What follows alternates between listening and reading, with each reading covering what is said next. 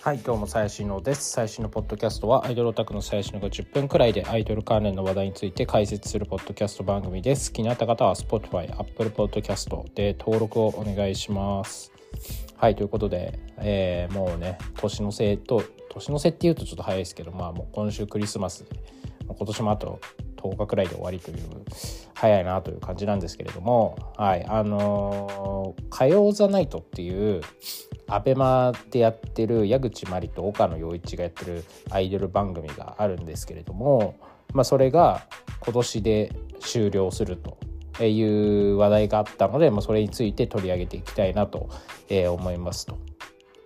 で火曜じゃないと、まあ、見たことある人もいると思うんですけど、まあ、矢口真理と岡野陽一が司会やってる、まあ、アイドル番組っちゃアイドル番組なんですよね。でまあ普通のアイドル番組って、まあ、例えば乃木坂工事中とか、まあ、昔だったら AK ビンゴとか、まあ、そのアイドルを関した番組っていうのはまあよくあるんですけど「あの火曜ザナイトは」えーとまあ、一応矢口真理の「火曜ザナイト」ってなってるんですけど、えーと、メインはそこに呼ばれる地下アイドルがメインっていう結構今そんな番組ってほとんど地上波は多分ない当然ないしあのかなり珍しいというかその地下アイドルがフューチャーされるでしかも毎週毎週ゲストで違う地下アイドルが出てくる番組ってあんまないんですよ。なのでえー、っとまあその「火曜ザナイト」って、えー、番組自体はかなりこうコンテンツとしてはレアというかまあアイドルファンからするとまあいい番組であったなというのは個人的な感想でまああのアイテムはてるてるのみはね過去星野綾と確か大島遥があのその「火曜ザナイト」にゲストで出てたりもしたんであの、まあ、そういったねてるてるみたいなフリークのアイドルも呼ばれるみたいな番組ってかなり貴重じゃないですか。なので、まあ、そういった番組が終わるのはまあ悲しいなみたいな感じなんですけれども、まあ、これ本人あの矢口真理とかも言っててあの本当にやっぱそういう番組まあ音楽番組自体がやっぱ世の中が減ってるっていうのとでなおかつもうアイドル番組なんてもうマジでほとんどない。もう乃木坂とか坂道系の番組しか今地上波でもやってないと思うのでまあねアベマがこうそういったニッチな部分をやってたのは良かったんですけどやっぱりでも逆に言うと終わるってことはやっぱりあんまり人気はなかったというところでやっぱ地下アイドルの、まあ、地下アイドルというか、ま、アイドル自体のコンテンツ力っていうのはまあ、相対的に薄まってる、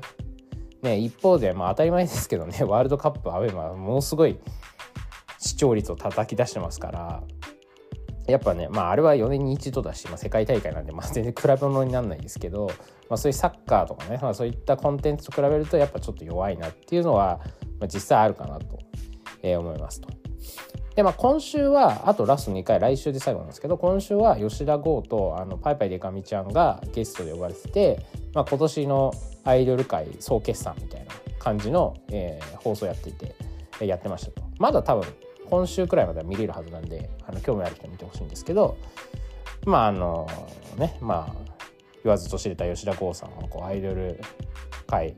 切ってのご意見番だと思いますし、まあ、パイパイデカミちゃん、まあ、今はデカミちゃんって名前でやってますけど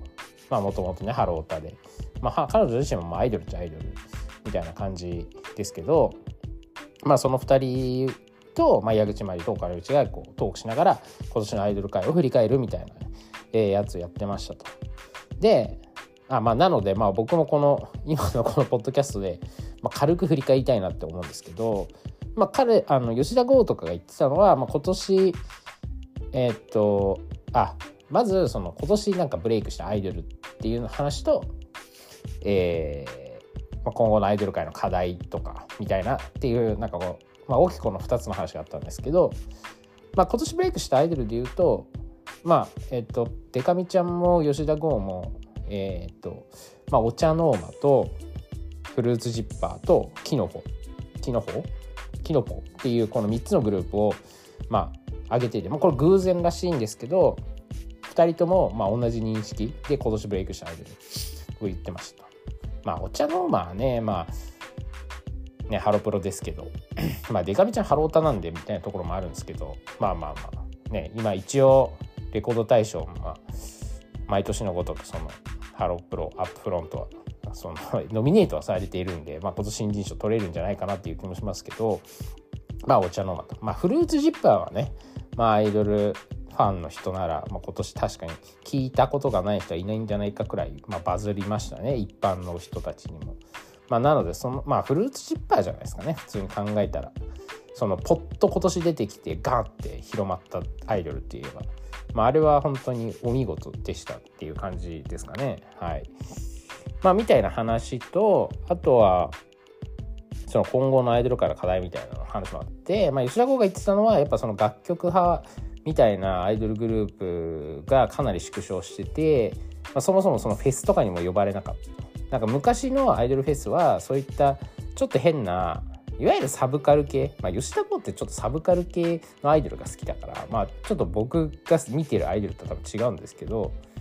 あの昔はね TIFF とかにもそういうちょっと変なアイドル呼ばれてたんですけど、まあ、今は変なアイドルっていうか、まあ、その楽曲はいいけどなんかちょっと、あ、そんなに可愛くないけど曲はいいみたいなアイドル、まあ、今はもう呼ばほぼ呼ばれなくなってどっちかっていうともう集客面客が呼べるかどうかとか、まあ可愛いとか人気があるみたいな面でフェスが構成されるようになったからまあ結構下火傾向にあるよねみたいなこと言っててまあまあそれは自体は同意というか。まあなんかそのまあこれ今に始まった話じゃないですしもちろんコロナっていうねちょっと外部要因ももちろんあるんですけどまあ全体的にやっぱアイドルグループが小粒になったというか まあこのフルーツジッパーですらまあ一応その今のアイドル業界では人気度は高いですけどなんか昔のそのまあいわゆるそのパスポとか、まあ、あの辺の中堅グループに比べると多分規模はちっちゃいんじゃないかなって、まあ、規模も人気もちっちゃいかなとは思います。まあそのそうですね。なんかまあアイドルファンアイドルファンというかオタクを自称してる人たちっていうのはこうね調査によると年々増えてますし増えてるんですけど、まあ、アイドルグループ自体もま増えてるっちゃ増えてるんでやっぱどうしてもパイの取り合いになる。でこのアイドルオタクのこのなんだろうな特に地下に関して言うと一人で何グループも押せないっていうところが結構こうミソだと思っててやっぱその今のアイドルってどうしてもこのコミュニケーションがベースというかまあライブもあるしあるんですけどまあチェキ会的な特典会があってでそこで喋るのも含めてアイドルっていう器だと思うのでってなるとやっぱお金がかかると。でお金がかかる趣味っていうので考えた時にそんな何グループも何グループも押せないからやっぱ1人なんかメインで通えるのはまあ3グループくらいわかんないけど3から5とかなんかそんなもんだと思うんでやっぱアイドルグループが増えると必然的に1人1グループあたりの客数って減ると思うんですよね。なのでやっぱその全体的に小粒になってきちゃってるっていうのはあるかなみたいな。であとはそのね吉田剛が言ってたその楽曲派系のグループが減ってるっていうのはまああとその接触だけでも楽しいみたいなオタクも一方でいてでもそういったオタクはコロナでその接触がなくなったりとかビニールシートしてるマスクしてるみたいなあのことになってやっぱコンカフェに流れたみたいなの言っててもうまさにそれは俺のことだみたいな っていう感じなんですけどあのね。まあでもやっぱいますよね。僕はなんか正直あのマスクしてるとかビニールシートは嫌ですけどもう慣れすぎて別に何も思わないというか、まあ、喋れればいいやみたいな感じなんですけどやっぱ他のお宅聞くと本当にビニールシートありではマジで取りたくないとかマスクあるチェキにお金なんて払えるかみたいな人結構いるんですよねやっぱ周りに。その昔オタクやってたけど今やってない人みたいな、まあ、そういった人たちはまあコンカフェもそうだけどまあねギャンブルだったりとか、まあ、違う趣味にね行っちゃってる人も結構いるんでやっぱそこはでかかったんじゃないかなと、えー、思います。まあ、ただ、あのー、まあ、これはまあ個人的な意見ですけど、まあ、コロナもまあちょっと明けてきてるし声出しも解禁になりつつあると、まあ、ちょっとね今インフルエンザまた流行り始めてますけどまあまたその新たな感染症みたいなのが、まあ、流行らない限りは一旦なんか来年くらいは割とポジティブな兆しというか開けてくるんじゃないかなと思っててまあねフリークで言えばまあえっ、ー、とタイ遠征とかもね結構最近いろんなグループがタイ行ってたりとかまあ、さっき発表になってましたけど、まあ、シンデレラ宣言とかが、まあ、韓国でライブするとかそのまあ海外に行けるってことはまあそのまあ日本もね同じですけどその、まあ、遠征できるみたいなところでえ、っとまあコロナの間ってあんまりねその移動とかがね県をまたいだ移動とかもあんま良かれてされてなかったりもしたのであれですけどまあ地方とかもそういうもうマスクとかミニシートとか、えー、アクリル板みたいなのがなくなってくれば、まあ、徐々に徐々にこう復活してくるんじゃないかなっていう気はしてるんで2023年は割とこう戻ってくるような気もすると。まあでも一方でやっぱ離れたお客さんっていうのもいるんで、まあ、彼らが戻ってくるかどうかちょっと分かんないです。まあただそれは別にね新しいファンを捕まえりゃいいだけの捕まえりゃいいだけっていう簡単に言っちゃうけどまあ新しいねファン層オタクは増えてるんでそのライトかライトなオタクだとは思いますけど、まあ、増えてはいるので世の中的には、まあ、その辺をどれだけ捕まえられるかなっていうところかなと。まあ、あとね、まあ、本当に東京だけの話になっちゃいますけど、やっぱ ZEP 新宿とかもできるっていう。やっぱ、こんなになんかエンタメ業界打撃受けましたよみたいなところで、やっぱこう不動産デベロッパーみたいなのがその ZEP 新宿を作るぞってあのねあの歌舞伎町の東横の前向かいにやるっていうのはまあやっぱその戻ってくるその反動で戻ってくる人手が戻ってくるっていうのを予想してるから立ち上げるわけであのまあそういったのもなんかポジティブな要因の一つかなみたいな思います。はいであのデカミちゃんの方はその課題としてやっぱ本物と偽物の見極めが大事だみたいなこと言っててこれ何かっていうと要はちやほやされたいだけのアイドルだったりとか、まあ、楽してチェキチェキ会だけでお金儲けをする運営みたいなのをあの客も見抜かないといけないよねみたいな話をしてて。あまあこれはまあでも僕も個人的に昔から思っているというかあのそのなんか、まあ、言っちゃ悪いけどそのブスなアイドルとか歌くそ下手くそなのにみたいな。なんか生き生きってるアイドルとかが増えてるのは、まあ、本人たちのせいじゃなくて確実にオタクのせいというかオタクが応援してお金をあげるからやっぱそのグループが存続しちゃってるわけでやっぱその辺はまあ手厳しくいくべきだよねってまあ思うんですけどまあでも一方でね、まあ、それは理想論というかまあオタクもいくらなんかその歌とか曲とかライブとかが手抜きでやっててもチェキで密着されるとお金を払ってしまうという、まあ、悲しいオタクの差がもあるので、まあ、さっき言ったこと、まあ、デカミちゃんが言ってるようなことは、まあ、俺もそう思うから同意なんだけど、まあ、あくまでちょっと理想論かなっていうところはあの思いますと。いうところですかね。はい、まあそうね。だからまあ今年の振り返りみたいな話で言うとまあでもそうね。あのまあ停滞期がずっと続いてた23年コロナとかもあって停滞期続いてたしやっぱまあねアイドル昔から言われてますけど、まあ、10, 周10周年周期 10, 10年周期で結構こう盛り上がりがあったりするので、まあ、そのモームスとか AKB とか乃木坂みたいな、まあ、大体10年周期くらいでこう出てくるので今ちょうどこの深い谷底にいたんじゃないかなみたいな気もする。はい。まあでもまあそれはメジャーアイドルの話であって、まあ地下アイドルはその10年周期なのかって言われるとちょっとわかんないですけど、まあでもその2012、3年くらいのそのいわゆるメディアが地下アイドル戦国時代みたいな、アイドル戦国時代か、みたいなことを言ってて、まああの頃は確かにめちゃめちゃやっぱ盛り上がってたというか、オタクも活気があったなみたいな、まあ、感じで、まあ、そこから派生して本当にまあどんな子でもアイドルをやるようになったりとか、まあ、でその中でちょっと時々面白いのが出てくるみたいな、まあ、流れがあったけどまあそういう流れも完全にコロナで断ち切られたなっていうところはまあ思うかなというところです。はい。まあ、あとは個人的にやっぱまあそのいろいろね、まあ、今年もでも今年のアイドルニュース皆さんなんかこう思いつくのあります？正直あんまないんですよね考えてみたけど3分くらい。いや本当になんか、まあ、結婚とか、まあ、峯岸みなみが、ね、ファンと結婚したりとかレニちゃんが野球選手と結婚したとかなんかドイモンのオタクがお金何千万も抜いてブランド品貢いでたとかなんかそういうのあったと思うんですけど、まあ、あんまりなんか小粒の話ばっかりであんま面白い話なかったんじゃないかなみたいな。もうちょっと覚えてないだけかもしれないですけど。なのであんまりなんかこう個別のニュースで言うとあんま言えることないんですけど、まあ、個人的にはやっぱ TikTok でかかったなっていう。もう TikTok の伸びがまあやっぱえぐいと。もう今アメリカで一番ダウンロードされてるアプリだしそのインスタとかよりもね。まあ当然日本もめちゃめちゃ流行ってますしあのまあその中でやっぱアイドルが TikTok 活用してっていうのは結構そのまあ年間の振り返ってみると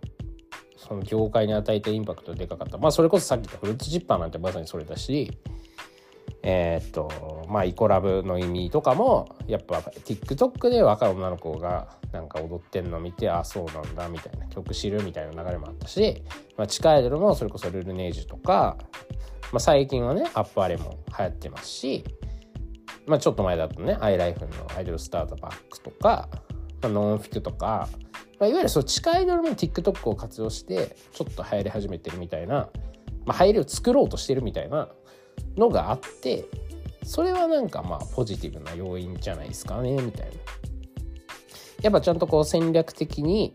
そう狙って作ってバズらせるみたいな。いやここができる運営が、まあ、強いなとは思いますね。まああの